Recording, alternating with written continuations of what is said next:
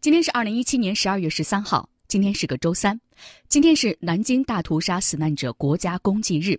在今天上午，党和国家领导人出席在侵华日军南京大屠杀遇难同胞纪念馆举行的国家公祭仪式。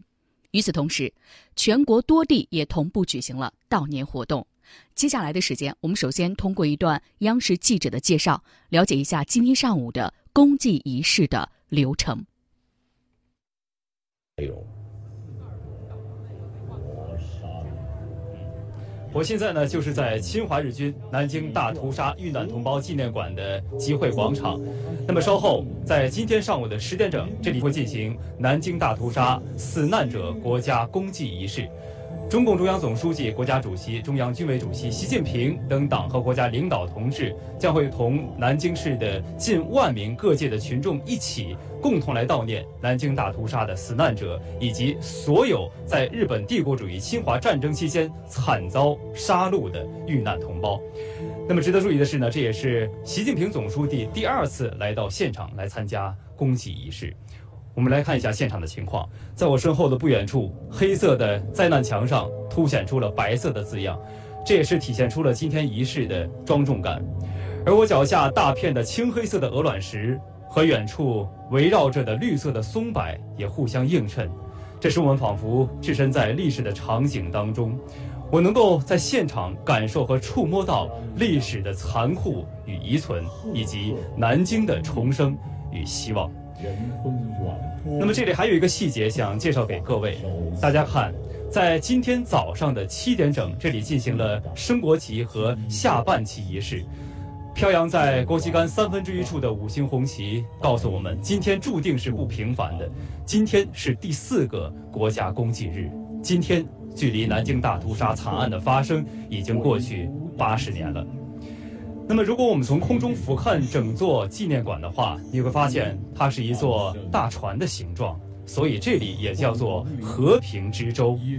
而我所在的集会广场的位置呢，也恰恰是这艘大船的船头甲板的位置，而国旗杆就相当于是和平之舟的桅杆了，也是寓意着我们会承载着和平的希望和信念，将它驶向远方。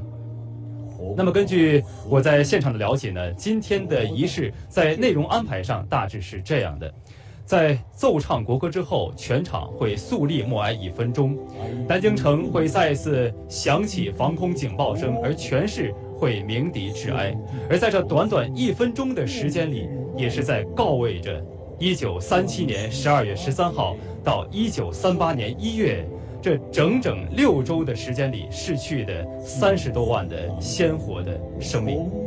而在默哀之后，有十六名共和国的礼兵将会护卫着八个巨大的花圈，缓缓地走向我身后的公祭台。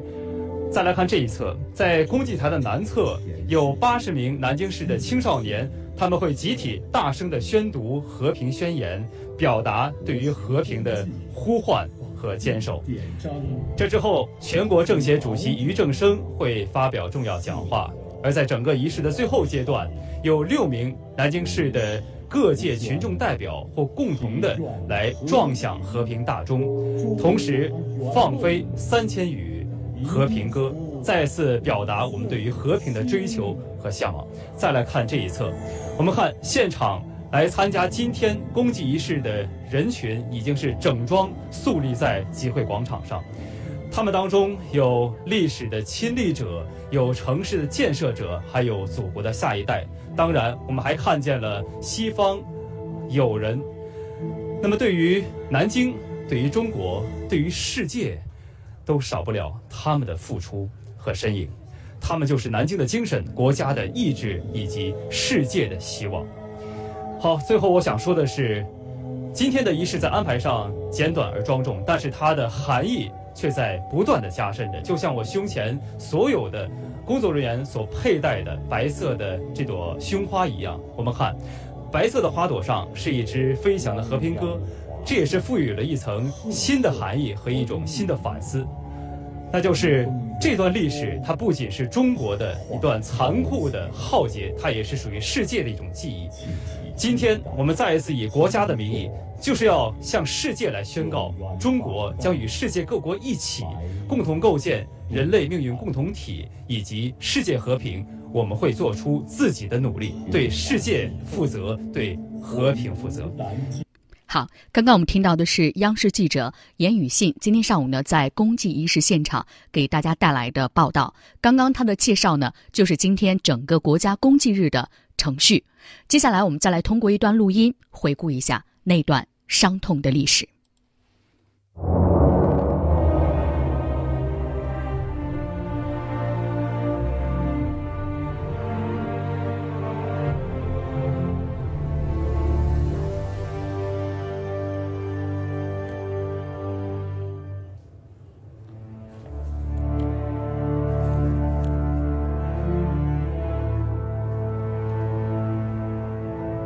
今天是十二月十三号，南京大屠杀死难者国家公祭日。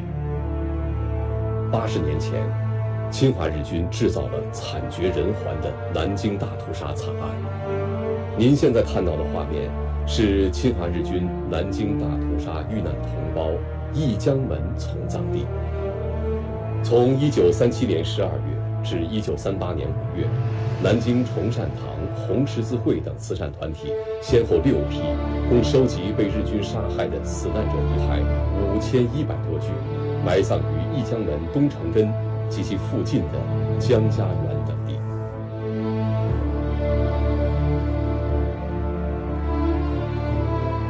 在南京的东郊，也有一处侵华日军南京大屠杀遇难同胞从葬地。一九三七年十二月，侵华日军实施南京大屠杀，南京城东郊一带死难百姓众多，尸骸遍布山野，惨绝人寰。一九三八年四月，慈善团体收敛附近尸骸三万三千余具，就地掩埋。一九三八年十二月，又搜集三千余具遗骸，从葬于此。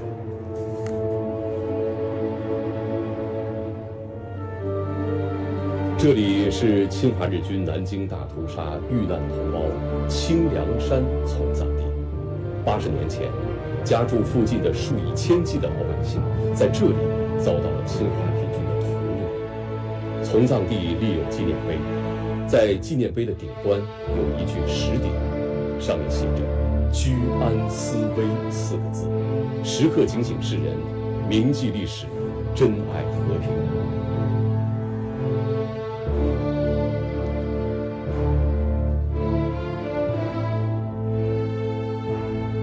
清晨的南京燕子矶，寒风刺骨。一九三七年十二月的燕子矶江滩上，侵华日军集体屠杀了三万余名解除武装的中国士兵，以及两万余名普通市民，使这里成为侵华日军南京大屠杀的主要屠杀场地之一。侵华日军制造的灭绝人性的大屠杀，在人类文明史上留下了最黑暗的一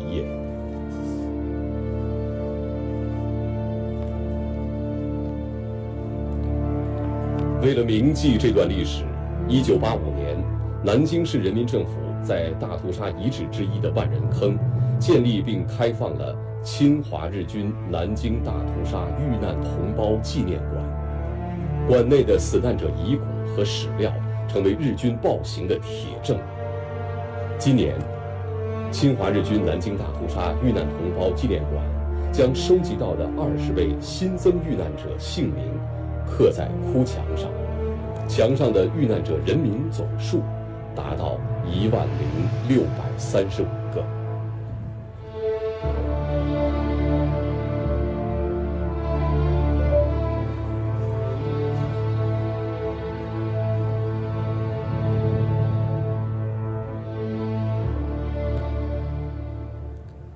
今年是南京大屠杀惨案发生八十周年。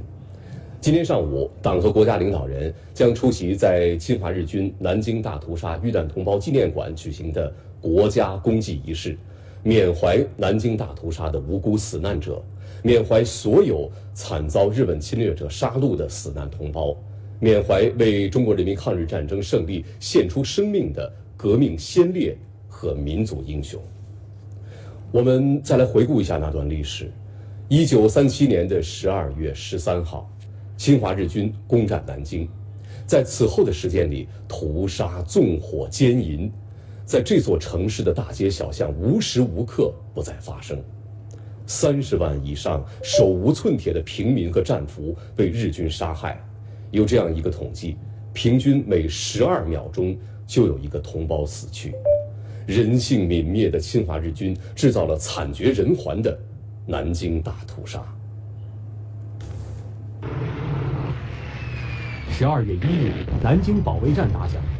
激战十一天之后，装备落后的中国守军决定撤退。由于撤退命令传达不完整，甚至前后矛盾，军队陷入混乱。除少数正面突围以外，大部分中国士兵流散在南京街头，不少人放下了武器。十二月十三日晨，日军攻入南京城，南京沦陷。此时的南京常住人口已经从一百多万减少到五十万左右。进入南京城的五万日军部队，随即在上级的命令和默许下，四处烧杀淫掠，制造了一幕幕人间惨剧。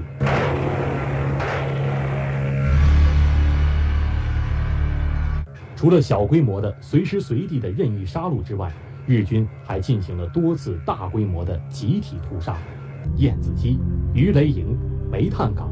中山码头、汉中门外、江东门，六周里，日军在南京二十多处地方展开了血腥屠杀。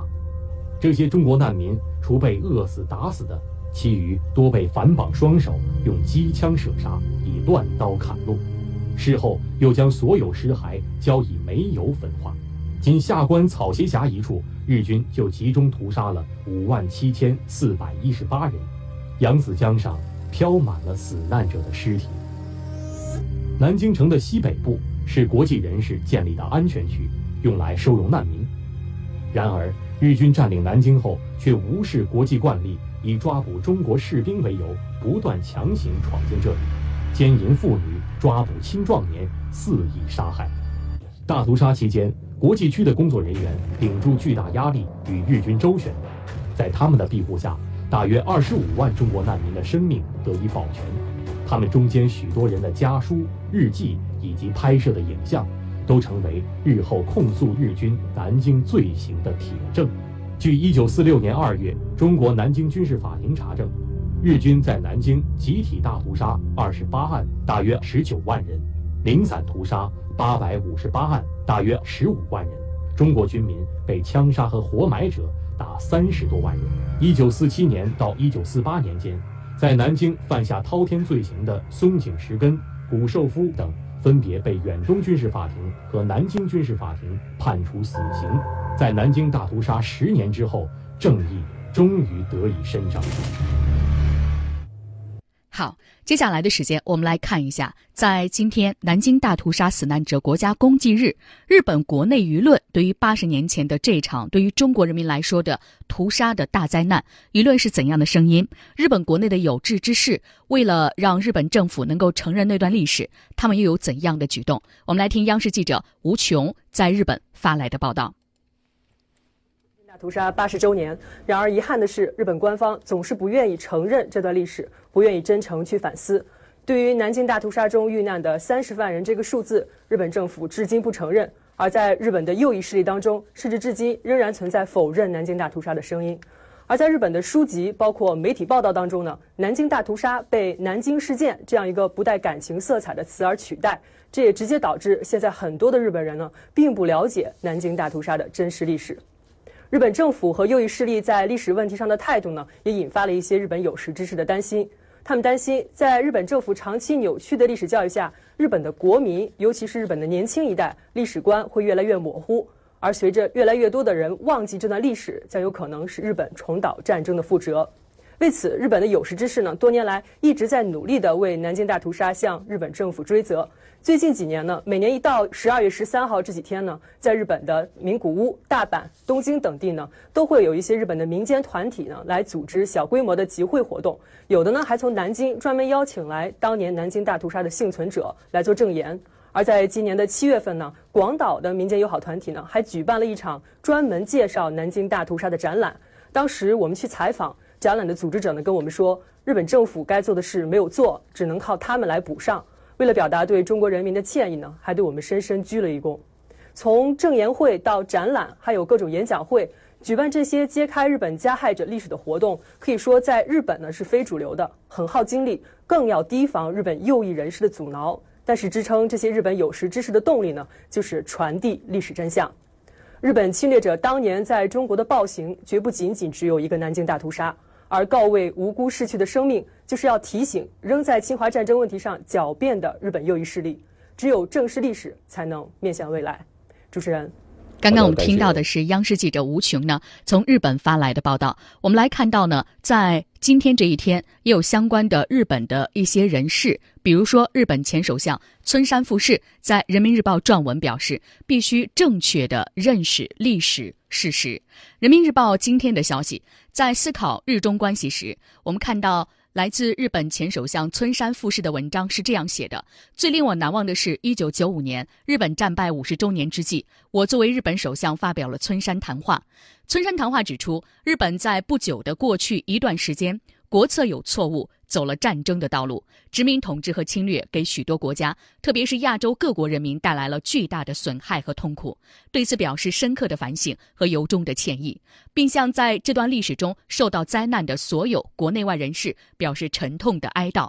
我认为，日本必须正确认识日中关系的历史事实，并在深刻反省的基础上，才能够和中国开展交往。历史是一面镜子，只有以史为鉴，才能够面向未来。这样的姿态非常重要。那么，我们在南京大屠杀死难者国家公祭日举行这样一个公祭仪式，它的特殊的意义究竟在哪里？接下来，我们来听一下央视的特约评论员杨宇带来的介绍。呃，今年这个特殊的意义啊，不仅是一个南京大屠杀。发生八十周年这样的一个特殊的日子，我想呢，也是党的十九大召开之后，我们大家呀一起站在更高远的目标之下，奔向中华民族伟大复兴，站在这个新征程上，我们呢又呃面对着这样一个国家公祭仪式，我想我们的思考呢会更加的深入。呃，我们都说南京大屠杀呢是灾难，是创伤，是国耻。是国殇，但是呢，我想我们牢记历史啊，不仅要牢记灾难，还要牢记这场灾难为什么发生，要牢记我们是如何走出这场灾难，要牢记我们在走出灾难的过程当中，全体中国人民在党的领导之下所进行的不屈的奋斗。所以我们要看到，灾难啊，实际上它也激发了我们这个伟大民族的一次觉醒。呃，这个八十年前那样的一场灾难，确实给我们留下了太多的创痛。但是，我们要想，中国人民在这样的灾难面前，从来没有被吓倒，从来没有被压倒。你看，当日本侵略军发动九一八事变的时候，我们开启了中国人民抗日战争的序幕，也是揭开了世界反法西斯战争的序幕。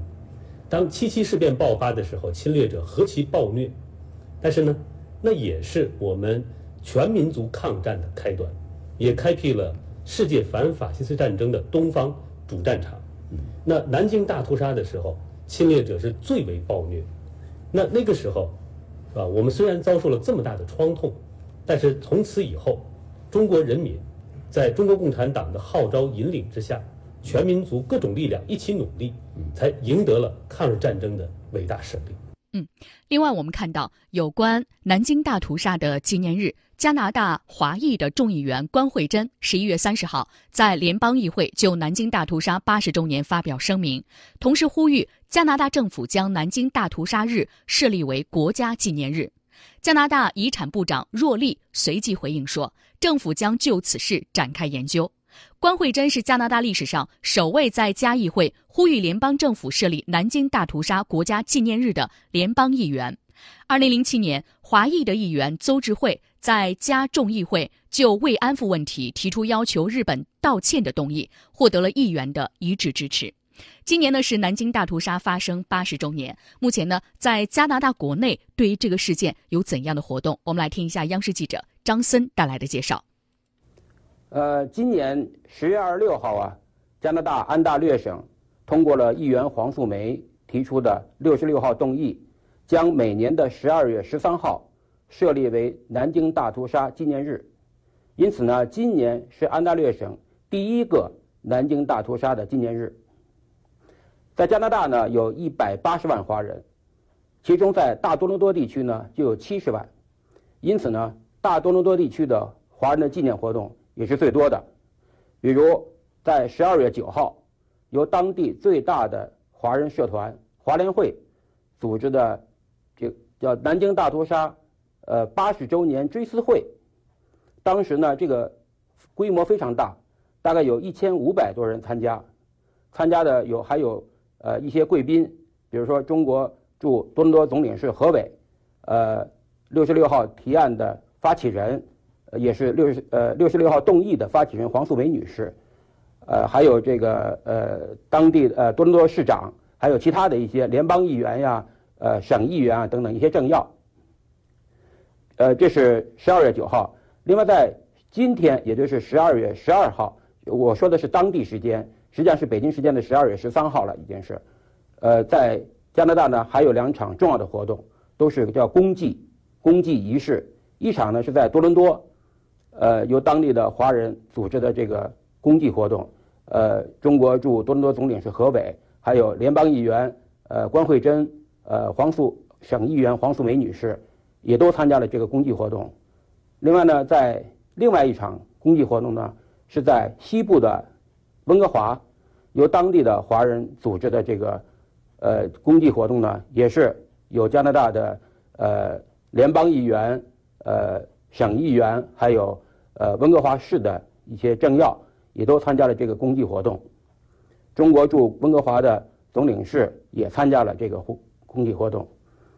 在明天，就是北我说的当地时间，明天是十二月十三号，也就是安大略省的南京大屠杀纪念日的这个当天，会有三场重要的纪念活动。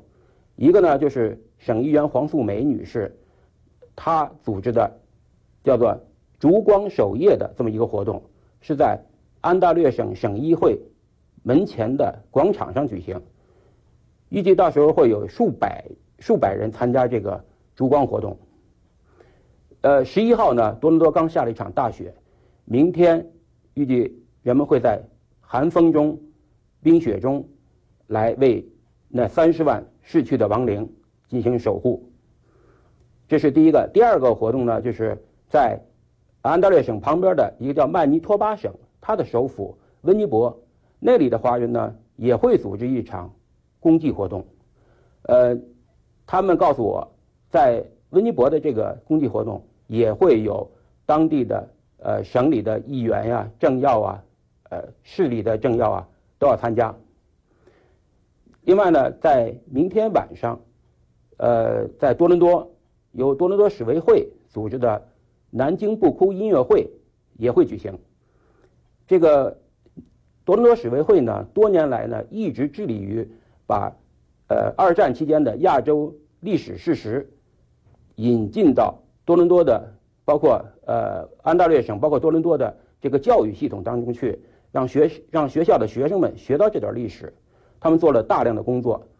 呃，此前呢，比如说十二月三号，他们还把日本作家松冈环。邀请过来，在密西沙加市举办了一场讲座。松冈环女士呢，被称为日本的良心。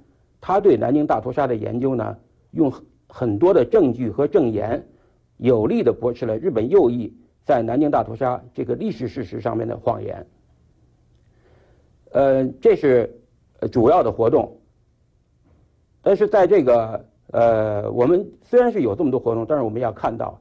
这个南京大屠杀在加拿大的这个纪念呀，并不是呃一，并不是非常顺利的。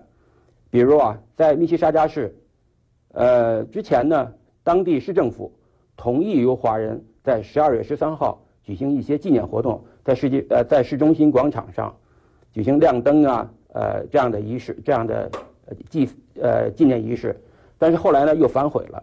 由此可见，这个阻力有多大。所以啊，要在加拿大把这个南京大屠杀纪念日，让它成为一个全民都参与的这么一个纪念活动。还有很长的路要走，大概的情况就这样。那森好，刚刚我们听到的是央视记者所带来的介绍。实际上呢，今天除了在侵华日军南京大屠杀遇难同胞纪念馆举行了国家公祭仪式，另外在十七处遇难者从葬地也同步会举行纪念活动。我们来听一下央视记者李晓今天上午呢在其中的一处纪念活动现场所带来的报道。那我现在所在的这个地方啊，是在南京的燕子矶从葬地。那么现在看到长江上的船只呢，依旧是在来来往往。其实，在八十年前啊，这里可以说是南京最繁华的所在地之一了。但是当年日军的暴行呢，却彻底是改变了这一切。呃，日军在这里呢是集中屠杀了有五万多的军民，可以说是当年死亡人数最多的这么一个屠杀点了。我们看到啊，身后的这个遇难同胞纪念碑上呢，其实是有非常明确的记载。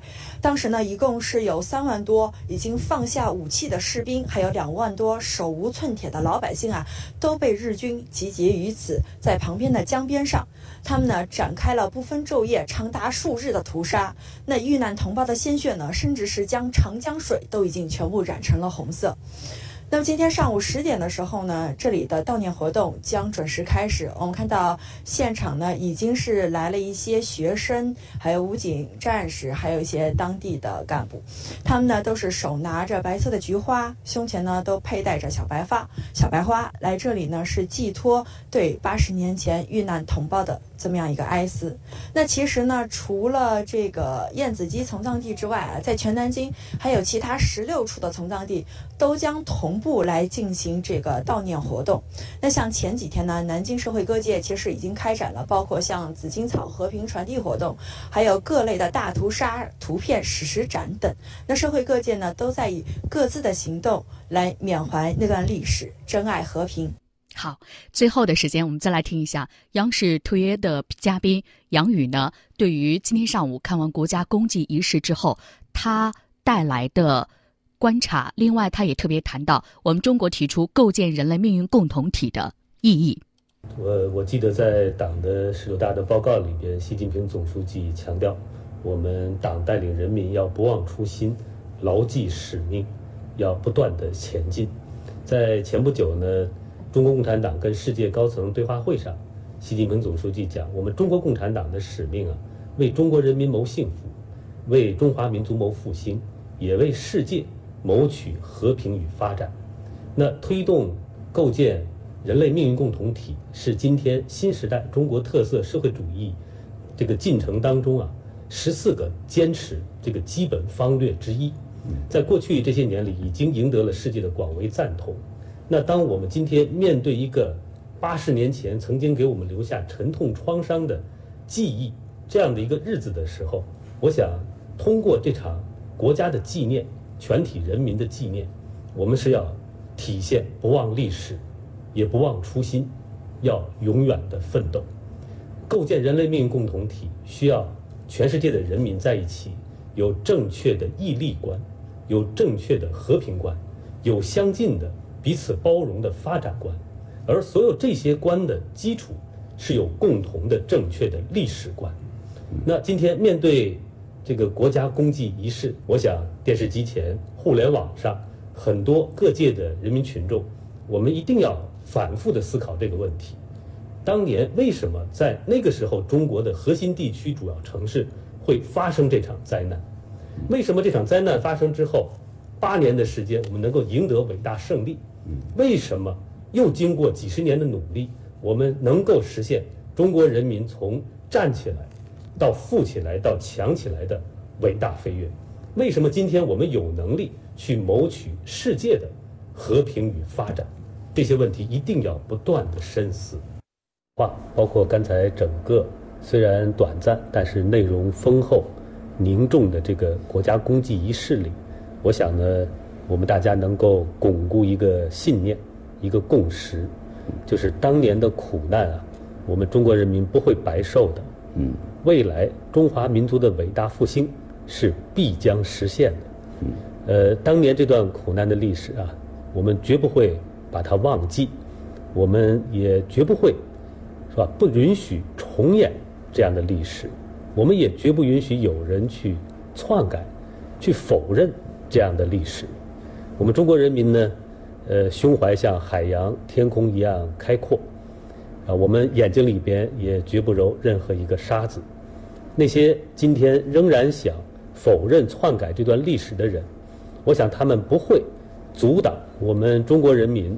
奔向民族伟大复兴这个目标，不会阻挡我们的脚步，只会让他们自己失去未来。